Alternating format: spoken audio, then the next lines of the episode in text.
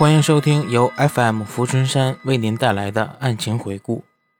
说书唱戏劝人方，三条大道走中央，善恶到头终有报，人间正道是沧桑。大家好，我是春山。今天说的这个案件的犯人，春山在这里都希望老天爷开眼，赶紧收了他。按理说呢，作为说书人，要秉承着两不相帮、只讲故事的理念。不过呢，这个人实在是可恶至极。似乎香港的奇案，犯案者总擅长毁尸灭迹，除抛尸诈尸外，又出现了溶尸。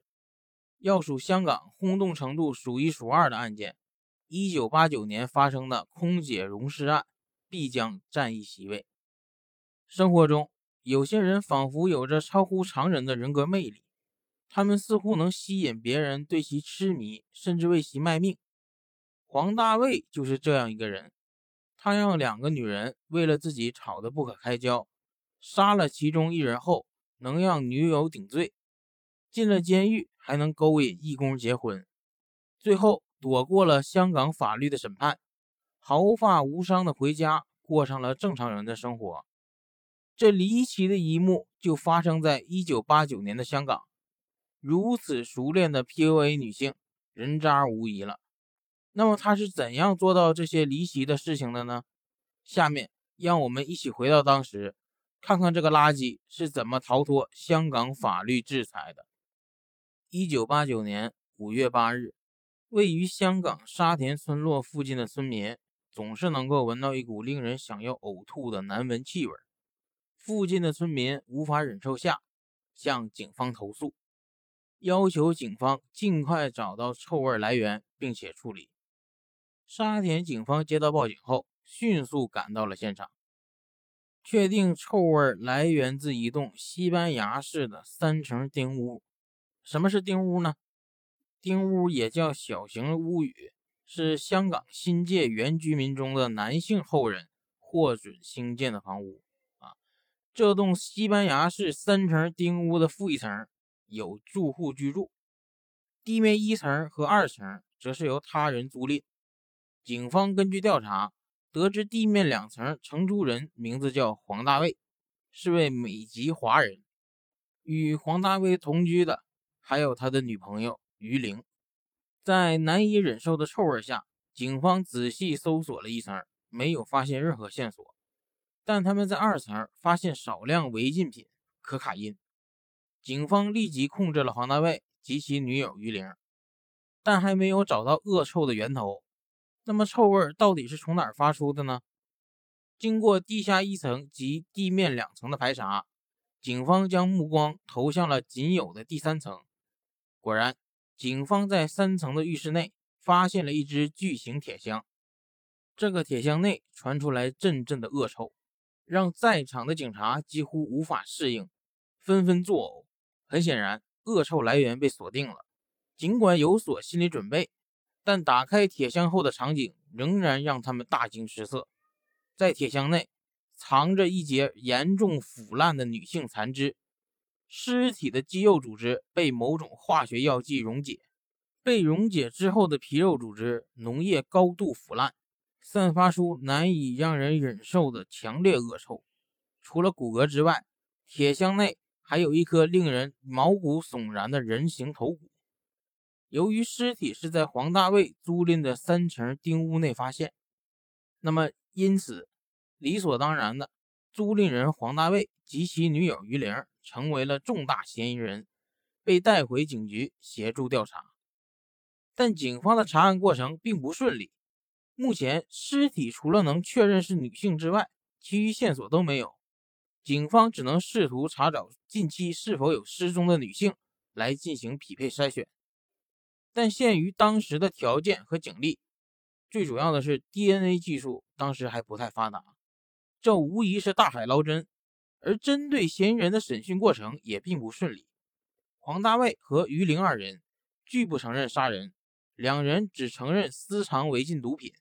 但对死者的情况毫不知情。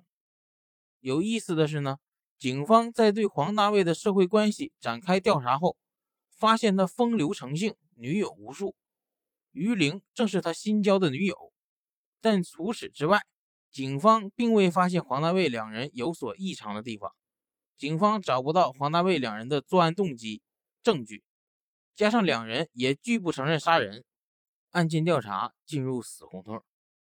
正当警方一筹莫展时，一位居住在沙田村落的居民向警方提供了一个极其重要的线索，案件似乎也出现了转机。啊，两天前我听到这里有两个女人激烈争吵，声音很大，因为丁屋建筑密集，能听到的很清楚。那后来呢？警方想知道更多的线索，便于他们直接找到凶手。后来就有一个男的声音介入调停。这名热心居民回忆起那天晚上听到的声音，但是那个男人似乎偏向于其中一方。吵了多久？警方又问。吵了大概十几分钟，后来突然停了。警方询问道：“听见吵架的具体日期你还记得吗？”这名村民仔细回忆，记得五月六日的晚上。可是。仅仅凭声音是无法断定屋内的人就是黄大卫和于玲的，更不能辨别出死者的身份和分析出案发经过。但如果村民所说的情况是真的，那是否代表着黄大卫两人撒谎了？或者说，巨大铁箱内被残忍溶解的死尸生前是和黄大卫他们认识的？可惜，推测始终是推测，听闻也只能是听闻。无法作为证据。就在警方一头雾水的时候，他们接到报案，有人失踪。而这个失踪人员让警方逐步发现了一些线索。失踪人员叫黄子君，在香港国泰航空担任高级空姐，服务头等舱，今年二十八岁。警方上门再一次核实黄子君失踪的情况。你们是什么时候发现黄子君失踪的？警方询问黄子君的父亲。黄子君父亲说：“五月六日，那失踪之前，黄子君有什么异常举动吗？”警方再问：“没有什么异常举动，就是接到了一个电话之后很生气，然后出了门。”黄子君的父亲说：“警方离开了黄子君家，开始对黄子君的人际关系展开调查。令警方意外的是，黄子君竟然也是黄大卫的女友之一。黄子君是接到了一个神秘电话之后离开的。”而且一去不回，当地的热心村民也提供了当晚听到的吵架声，并且三层丁屋内传出的争吵声持续十来分钟，随后吵架声戛然而止。吵架声为什么忽然停了？警方大胆假设，这几条线索之间是否都相互关联？最关键的一点是，黄子君的失踪时间是五月六日晚上，而黄大卫所租赁的丁屋内。传出吵架的声音，时间也是五月六日的晚上，而且根据调查显示，黄子君和黄大卫认识在前，是男女朋友关系。黄大卫和于玲是最近才认识的，警方几乎可以肯定黄大卫说谎了。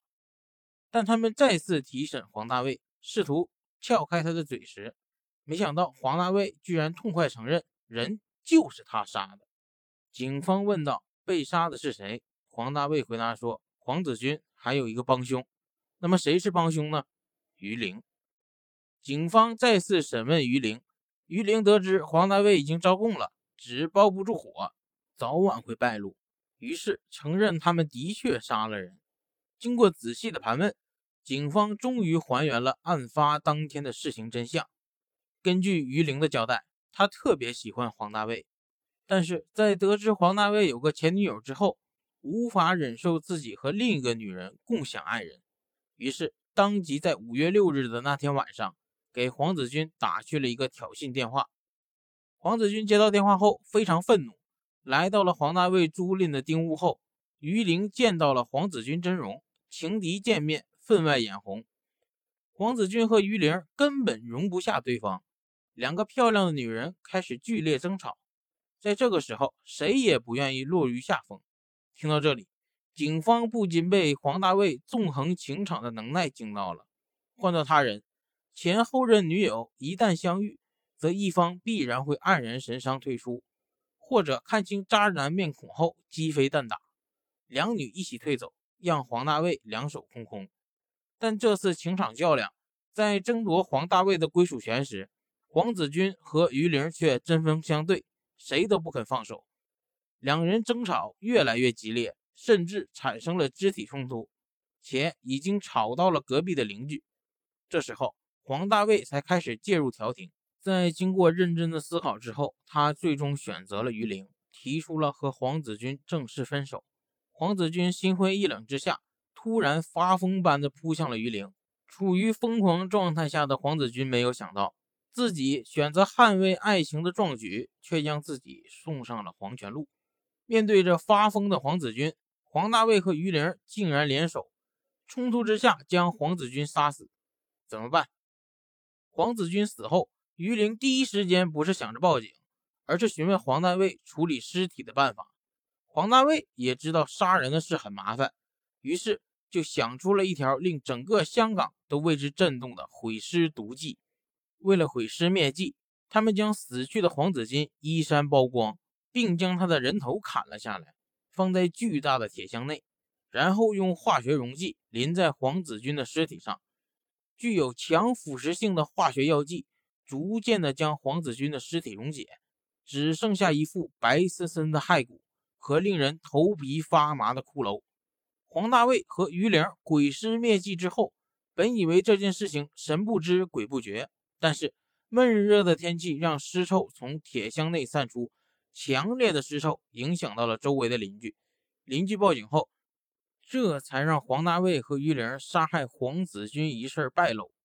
经过司法审判。一九九零年八月，黄大卫和于玲二人被控告谋杀罪及妨碍死者合法下葬罪，罪名成立。根据法律，法官判处黄大卫和于玲二人死刑。这里有一个细节值得回味：黄大卫和于玲亲口承认杀人、毁尸灭迹，证据确凿。但是这个案件从抓捕到审理，竟然用了一年多的时间。这不得不让一些有识之士开始怀疑当时香港的司法体系。黄大卫和于玲二人被判处了死刑。正常情况下，本案已经可以结案。然而，案件到这里才开始了真正的戏剧性大反转。黄大卫和于玲被判处死刑后，并不服从判决，要求上诉。令人瞠目结舌的是，上诉请求居然真的通过了。之后。黄大卫和于玲全盘推翻了之前所有的口供，令香港的法官和陪审团及整个社会都措手不及。要知道，这可是引起香港轰动的大案。更令人匪夷所思的是，本是板上钉钉的判决，在一九九二年八月，竟然真的被法庭批准翻案了。这也意味着案件要重新再审。于玲说：“杀人是自己一手所办，和黄大卫无关，一力承担了所有的罪名。黄大卫身上到底有什么样的魔力呢？能让于玲甘心扛下杀人的罪名，替他开脱？再回过头来想想，黄子君之所以对黄大卫死心塌地，可能也是黄大卫身上有种让女人着迷的魔力。他们三人之间的虐恋，是这起凶杀案发生的根源。”而黄大卫毫无人性的玩弄他人情感的心态，成了凶杀案发生的推动力量。案件进入重审阶段，因为于玲推翻了之前的口供，承担下了所有杀人的罪名，法庭采纳了于玲的证供。这里更加让人觉得奇怪：为什么于玲翻供，法官就会采纳于玲的证供呢？这很难让人相信当时的法官的廉洁没有问题。于玲在新的口供中说，他给黄子君打了挑衅电话。随后，黄子君在五月六日那天晚上到达三层丁屋，的确和他发生了剧烈争吵。但是，黄子君的死并非是他直接造成的，而是误杀。谋杀和误杀虽然只有一字之差，可是，在最终判决上却有着天壤之别。最后，重新审理此案的法官。根据于玲的证供，将原判决中的于玲谋杀黄子君改为了于玲误杀黄子君。同时，法庭还撤销了对黄大卫谋杀罪名的指控，只控告黄大卫妨碍死者合法下葬罪。换句话说，绝世渣男黄大卫逃脱了法律的制裁，而于玲则代替他去坐牢。如果黄大卫真的爱于玲，绝不会让于玲为自己顶罪；如果黄大卫爱黄子君，绝不会以如此凶狠残忍的手段将黄子君溶尸。反观于玲，才是真的爱黄大卫。但将爱错付的于玲，怎么也没有想到自己只是黄大卫众多女友中的一个而已。于玲替黄大卫承担所有的罪名，被控告误杀，服刑两年。一九九四年，于玲刑满释放。刑满释放之后的于玲，有没有将闹剧进行下去，无人得知。更让人无法接受的是，在此案重审时。黄大卫服刑已超出刑期，所以当庭被释放。一个杀人真凶被当庭释放，必将会引起大批记者蜂拥而上。而黄大卫面带微笑走出法庭时，面对记者的时候，他说：“如我想象的那样，香港法律是公正的。当我们为黄大卫的残忍绝情而咬牙切齿时。”本文故事到这里才真正的进入了高潮。黄大卫在重审之前的服刑期间，充分利用其万人迷的风范，成功捕获了女社工沙莉的芳心。之后，沙莉还为黄大卫做出了令整个香港社会热议的非凡举动。地球表面顶级人渣黄大卫杀人之后，在案件重新审理的期间。沙莉曾当庭向法官下跪，替黄大卫求情。如此富有戏剧性的一幕发生在庭审现场，令所有人感到异常震惊。全社会都在想着黄大卫杀人偿命，必然会受到法律的制裁。谁都没有料到，还有社工能在庭审现场下跪，为了一个杀人犯欺骗女人感情的混账东西求情。沙莉的举动。引起了整个香港社会的强烈反应，像一颗砸入本就不平静海面中的陨石，掀起了一阵惊涛骇浪。许多人都不明白，黄大卫到底是给沙莉灌了什么迷魂汤，会让沙莉如此为他死心塌地。这事情说出来谁也不相信，可是他就这么发生在庭审的现场。还有更加让人惊到下巴的事儿。沙莉在庭审现场亲口说出，她在黄大卫服刑期间被黄大卫的魅力所折服，已经和服刑期间的黄大卫结为合法夫妻。这么大庭广众的示爱，也不知道是同样出现在现场的于玲，当时他有什么想法？黄大卫绝世渣男的名头真不是乱盖的，他蛊惑女人的手段当真是无人能及。恐怕当时的于玲就算后悔，再想翻供也已经来不及了。或许这一刻，他才能真正的体会到当时黄子君遭遇背叛时的心情。然而，当整个香港社会都在热议黄大卫泡妞的通奸手段，都在猜想沙莉如此深爱黄大卫，为黄大卫当庭下跪向法官求情，肯定会深深的打动黄大卫，让他浪子回头，和他白头偕老。然并卵，黄大卫没有因为黄子君的死，于玲替自己顶罪，沙莉为自己当庭向法官下跪求情，而在玩弄女人感情方面有一丝悔改。在和沙莉结为夫妻期间，黄大卫依旧寻花问柳，而且依然有女人为其甘愿献身。一九九八年，也就是在于玲出狱后的第四年。黄大卫和沙莉的婚姻夭折。黄大卫捕获女人芳心的非凡手段，让大部分男同胞羡慕。其娘胎里就带来的天生魅力，令大部分男同志汗颜。可是这种人的品格早已四分五裂，不值得学习。香港空姐容尸案到这里也告一段落了，但黄大卫的惊奇啊，仍然在继续，与案件相关的影响也持续在发酵。黄子君被容尸一案发生一年后，一名对本案毫不知情的基督教虔诚信徒，带着怀孕的妻子迁居到了那栋饱含怨气的西班牙式丁屋内。在居住进来的一段时间之后，这名不知姓名的信徒总是感觉有一股无形的压力，压得他喘不过来气。本来就身为信徒，不应该对鬼神之事心生畏惧，但是那股强大的心理压力让他寝食难安，于是开始天天祈祷耶稣保佑。十字架都被磨平了，依旧于事无补，压力还在，并且愈发强烈。他的祷告并不能排解这栋诡异房屋带给他心理上所来的强大压力，于是他开始向附近的居民打听，这栋三层丁屋内到底发生了什么事？发生了什么？这里死过人？一名村民跟他说。然后尸体被凶手用化学药剂溶解成了烂肉。信徒得知这栋三层丁屋就是当年空姐被溶尸的案发地点，吓得后背直冒冷汗。随后不久。信徒和妻子搬离了这里。他在搬出去之后，向朋友表示，搬出那个可怕的丁屋，并非是因为闹鬼，而是因为他实在承受不住令他不安的心理压力。之后的怪事频繁发生。下一个搬进来的人是位伊斯兰教信徒，他居住在案发现场的一楼。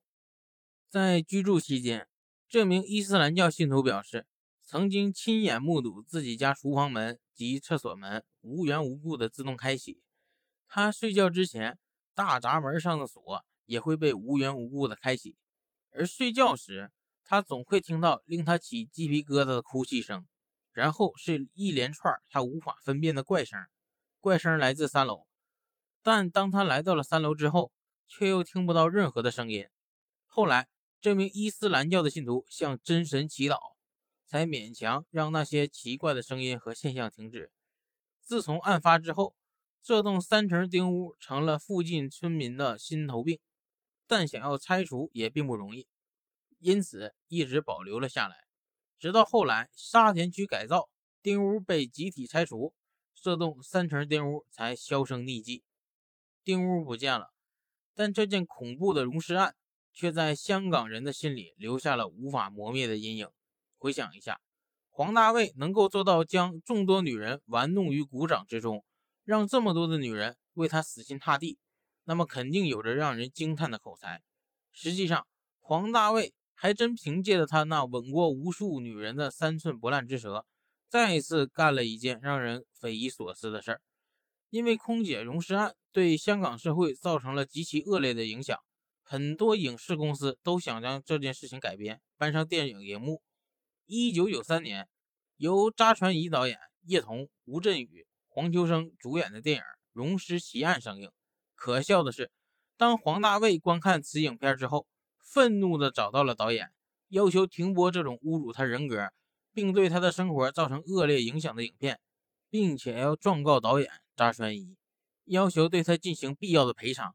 到底是什么？在支撑着黄大卫如此厚颜无耻的寻找导演，要求停播此影片。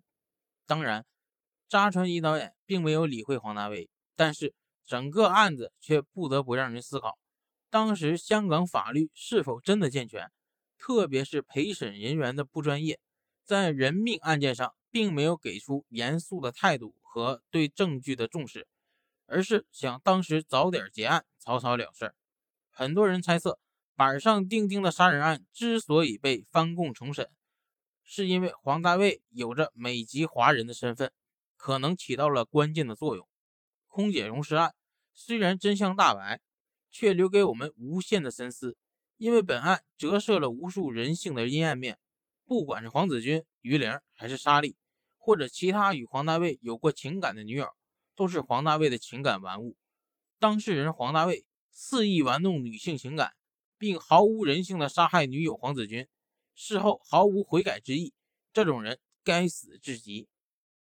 假如黄子君能够在得知黄大卫脚踏两只船的时候果断抽身退出；假如于玲能够在黄大卫毁尸灭迹的时刻明悟黄大卫的残忍本性；假如莎莉能从黄大卫万花丛中过的烈焰经历中看清对方的渣男本质，或许。就没有这些女人的各种不幸，可惜一切没有如果。在这里，春山厚颜的给恋爱脑们一点小建议：爱情并不是你人生的所有，只是咱们这一辈子的一小部分组成罢了。把你泛滥的爱多分点给父母，多分点给朋友。爱情的本质源自是一种欣赏，对另一个生命力的欣赏，催生了爱情。而爱情构不成生命力本身，它是虚妄之火。如果将虚妄看得太重，而无法投入精力去充沛自己的生命，爱情呢，就是无源之水，无本之木，终将熄灭。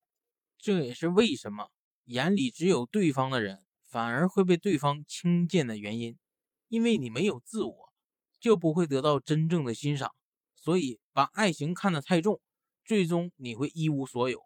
活出生命的力量，你才可能拥有一切。好了，本期节目到此也就结束了。欢迎把您的建议或想法留在评论区，您的支持也就是我坚持制作的最大动力。我是孙山，我们下期再见，拜拜。